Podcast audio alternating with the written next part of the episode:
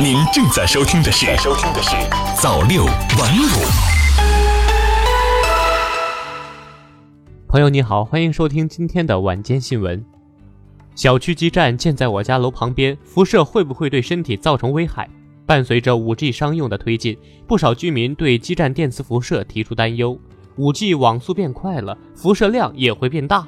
记者在世界 5G 大会上采访权威专家获悉，5G 基站的辐射量其实微乎其微。5G 网速快于 4G，这和通信基站辐射有关吗？首先需要明确的是，网络提速和通信基站辐射增加无关。5G 网络速度比 4G 网络速度更快，是依靠扩容传输宽带实现的，就像拓宽高速公路一样，并不靠增强通信基站的信号发射功率。中国联通研究院院长张云勇解释。5G 基站功率确实大于 4G，但 5G 对人的辐射是完全符合国际规定的。5G 通信基站的电磁辐射安全标准依然是每平方厘米40微瓦。每平方厘米40微瓦是什么概念？家庭中使用的电吹风辐射可达到每平方厘米100微瓦，电磁炉的辐射达到每平方厘米580微瓦。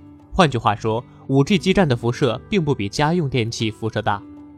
中国工程院院士邬贺铨也表示，在通信基站建设中，中国对辐射标准的要求是全球最严格的。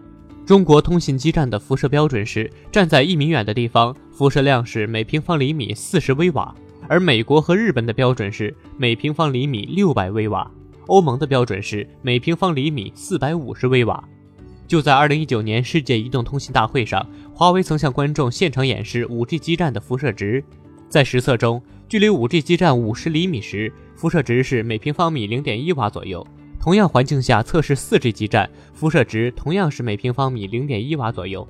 张云勇介绍，伴随着 5G 建设提速，5G 微基站会越来越多，手机就能更轻松地获取基站发射的信号，手机通话效果变得越来越好，而手机和基站之间产生的电磁辐射反而会越来越小。